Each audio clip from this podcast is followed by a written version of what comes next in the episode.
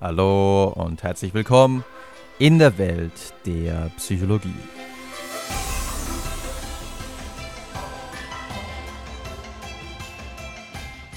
Schneller, höher, weiter. Die Theorie der Leistungsmotivation.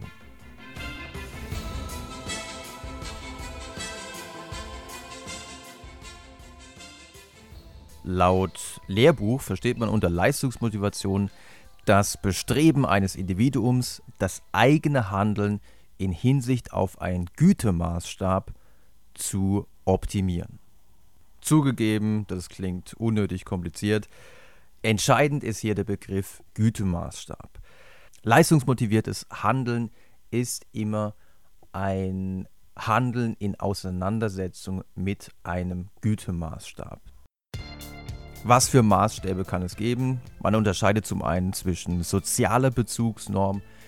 Da ist es so, dass man einfach besser sein möchte als seine Mitmenschen. Bei einer Mathearbeit möchte man eine bessere Note haben oder bei einem sportlichen Wettkampf möchte man Erster werden. Der Gütemaßstab sind hier also die Leistungen der anderen und man möchte die anderen übertreffen. Ein weiterer Maßstab kann aber auch die eigene Leistung in der Vergangenheit sein.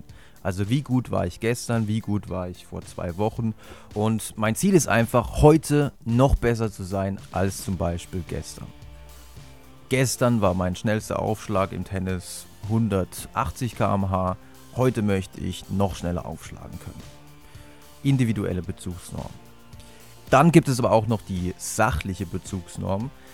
Damit ist gemeint, dass man der Sache selbst gerecht wird, indem man eben zum Beispiel beim Basketball den Freiwurf verwandelt oder eben nicht verwandelt oder indem man zum Beispiel bei einer Prüfung besteht oder nicht besteht.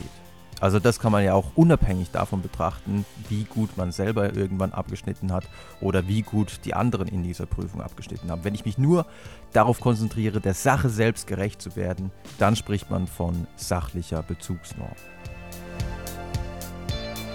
Und die Motivation bei all diesen Auseinandersetzungen mit diesen Gütemaßstäben erwächst aus der Antizipation der Emotionen, die ich erfahren werde, wenn ich diesem Gütemaßstab gerecht werde.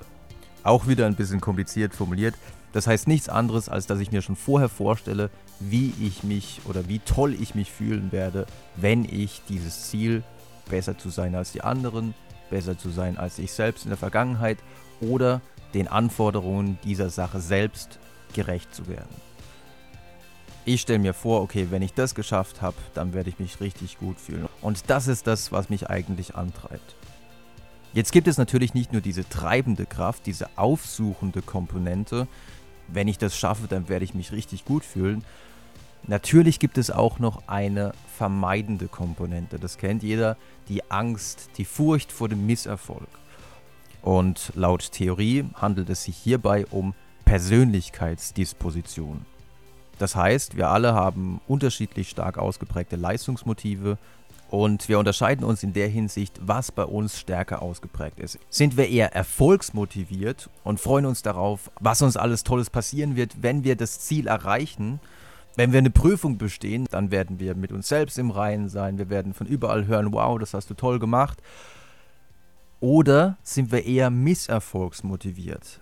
Also lernen wir für die Prüfung vor allem deswegen, weil wir Angst haben vor den negativen Konsequenzen. Wenn wir durchfallen, dann wird es schwierig mit unseren Zukunftsplänen und wir werden vielleicht Spott und Tadel erfahren. Und das wollen wir auf jeden Fall vermeiden und deswegen lernen wir.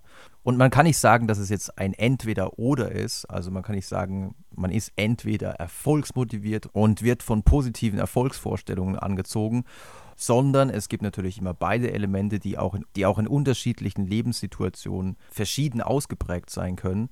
Was man aber machen kann, ist, dass man von der Hoffnung auf Erfolg die Furcht vor Misserfolg abzieht und dadurch erhält man dann die Netto-Hoffnung. Somit kann man dann sagen, okay, jemand ist eher erfolgsmotiviert oder jemand ist eher misserfolgsmotiviert. Zudem kann man laut Theorie, und das ist wahrscheinlich noch wichtiger, die Furcht vor Misserfolg zur Hoffnung auf Erfolg addieren und dadurch erhält man letzten Endes die Gesamtmotivation. Also, wenn ich jetzt eine ganz wichtige Prüfung habe oder vor einem ganz wichtigen Fußballspiel oder Tennisspiel stehe oder wenn es um eine Leistung im beruflichen Kontext geht, dann entscheidet sich, wie viel ich letzten Endes in die Vorbereitung auf diese Situation investiere, wie motiviert ich bin.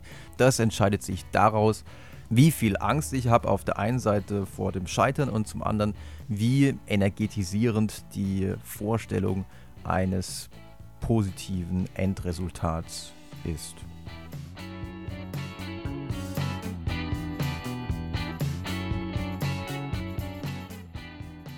Jetzt wird vielleicht der eine oder die andere sagen, okay, also wenn ich mich selber einschätzen müsste, würde ich schon sagen, dass ich eher, leider eher misserfolgsmotiviert bin. Und wenn das so ist, kann ich dagegen irgendwas tun. Ja? Und da kann man sagen, dass insbesondere die Attributionen, die wir finden, also die Ursachenzuschreibungen für Erfolg und Misserfolg, nebenbei, bevor jetzt wieder welche sich bei mir melden und sagen, hey, was, wie kannst du den Begriff Attribution in dem Zusammenhang verwenden? Tut mir leid, das ist der Fachbegriff in der Psychologie dafür. Ich weiß, im Deutschen wird der Begriff in der Regel anders verwendet. Aber unter Attribution versteht man in der Psychologie wirklich die Ursachenzuschreibung für Handlungen. Und bei Misserfolgsmotivierten ist häufiger zu beobachten, dass sie Misserfolge internal stabil attribuieren. Das heißt, die schlechte Mathe-Note wird so erklärt, dass man sagt, okay, eine 5 in Mathe, also offensichtlich bin ich einfach nicht intelligent. Also das ist eindeutig, wenn man, wenn man in Mathe schlecht ist, ist man nicht intelligent. Und dieses Attributionsmuster ist natürlich extrem problematisch, weil es nicht nur internal stabil ist, man macht sich selbst verantwortlich internal und gleichzeitig, wenn man auf Fähigkeiten attribuiert, ist es so, dass es kaum veränderbar ist. Intelligenz ist, wird von vielen als recht schwer veränderbar angesehen. Das heißt, auch, das heißt, die Attribution ist stabil und, auch das ist sehr problematisch, die Ursachenzuschreibung war generalisierend. Also nur von einer einzigen Mathe-Note prinzipiell auf meine gesamten kognitiven Fähigkeiten zu schließen, ist natürlich nicht besonders hilfreich und kann letzten Endes zu einer misserfolgsmotivierten Haltung führen. Besser wäre natürlich, und da können dann Lehrer, Eltern unterstützend eingreifen, nicht generalisierend an die Geschichte ranzugehen. Und man könnte schon mal sagen, okay, wenn überhaupt, dann hast du vielleicht Probleme in Mathematik. Ähm, noch besser wäre zu sagen, du hast vielleicht Probleme in diesem einen Test gehabt. Ja? Also Du hast aber wahrscheinlich für diesen Test auch nicht genug gelernt. Ja, wenn du mehr gelernt hättest, wäre es wahrscheinlich anders ausgegangen. Oder vielleicht sind es die falschen Aufgaben gewesen und du hattest einfach Pech mit den Aufgaben. Und das ist natürlich für den Selbstwert des Kindes deutlich schonender.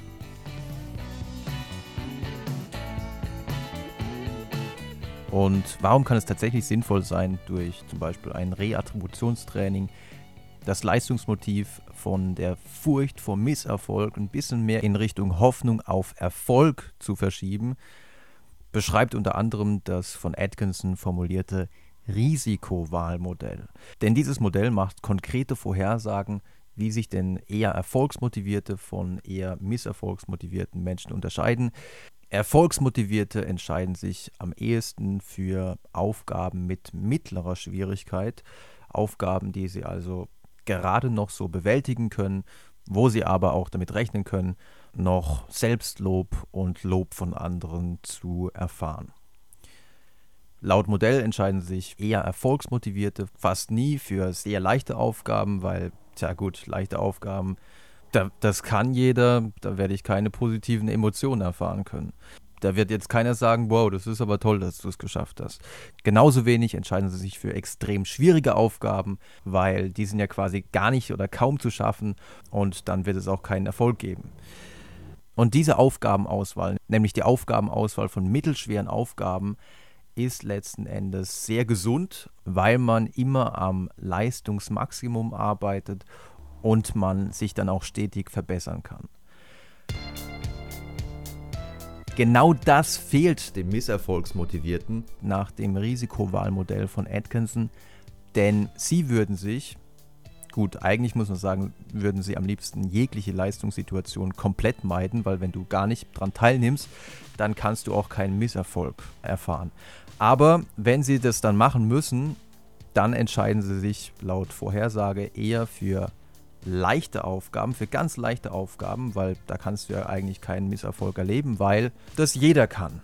Zum anderen entscheiden sie sich aber auch für ganz schwere Aufgaben weil bei ganz schweren Aufgaben wird dich keiner strafend anschauen und wird dir keiner sagen, hey, warum hast du es nicht geschafft? Weil das schafft ja eigentlich keiner. Ja? Von daher ist auch hier die Bestrafung, die, die negativen Konsequenzen sind hier kaum gegeben. Mittelschwere Aufgaben, die Lieblingsaufgaben der Erfolgsmotivierten, werden hier eher gemieden. Weil hier ist die Wahrscheinlichkeit, dass man negative Konsequenzen erleben kann, wenn man es nicht schafft, am größten. Und diese Aufgabenauswahl kann natürlich letzten Endes zu Problemen führen, weil man sich nie an der tatsächlichen Leistungsgrenze bewegt. Und somit kann ich mich auch nie wirklich verbessern. Wenn ich immer nur ganz leichte oder ganz schwere Aufgaben auswähle, dann wird es schwer, mich langfristig zu verbessern. Und wenn ich mich nicht verbessere, steigt die Wahrscheinlichkeit in Zukunft noch mehr gegenüber den anderen leistungsmäßig ins Hintertreffen zu geraten. Und dann äh, kann es sein, dass ich noch mehr Misserfolge erlebe, noch mehr misserfolgsmotivierter werde. Und das kann dann quasi zu einem Teufelskreis werden. Laut Theorie. Das muss man immer dazu sagen. Und man muss auch dazu sagen, dass es mittlerweile viele Weiterentwicklungen gibt der Theorie der Leistungsmotivation. Eine Weiterentwicklung haben wir schon kennengelernt, als wir die Forschung von Carol Dweck diskutiert haben, die momentan in der Psychologie sehr einflussreich ist und im Vergleich zu diesen älteren Modellen in Hinsicht auf das Leistungsmotiv momentan sehr viel prominenter ist. Trotzdem muss man sagen, dass viele Dinge, so wie wir sie heute kennengelernt haben, ähm, durchaus eine empirische Untermauerung erfahren haben. Manche Dinge haben allerdings nicht so gut funktioniert, wie zum Beispiel die Vorhersage von tatsächlichen Leistungen durch die Leistungsmotivation. Also da muss man wirklich sagen, im Durchschnitt sind die Ergebnisse teilweise wirklich enttäuschend gewesen. Es gab keine allzu riesigen Korrelationen, was eben auch damit zu tun hat, dass, und darauf sind wir auch schon zu sprechen gekommen, zum Thema Selbstdisziplin, Selbstkontrolle. Häufig ist es nicht ausreichend, einfach nur motiviert zu sein, etwas wirklich erreichen zu wollen. Häufig braucht es eben auch das Durchhaltevermögen und ähm, häufig braucht es eben auch die notwendigen, zum Beispiel kognitiven Fähigkeiten. Das soll es für heute gewesen sein. Eine sehr theorielastige Episode, ich gebe es zu. Aber ich weiß, dass fast jeder Psychologe in seiner Ausbildung mit diesem Konzept der Leistungsmotivation konfrontiert wird. Und deswegen wollte ich das hier nochmal alles einigermaßen komprimiert zusammenfassen.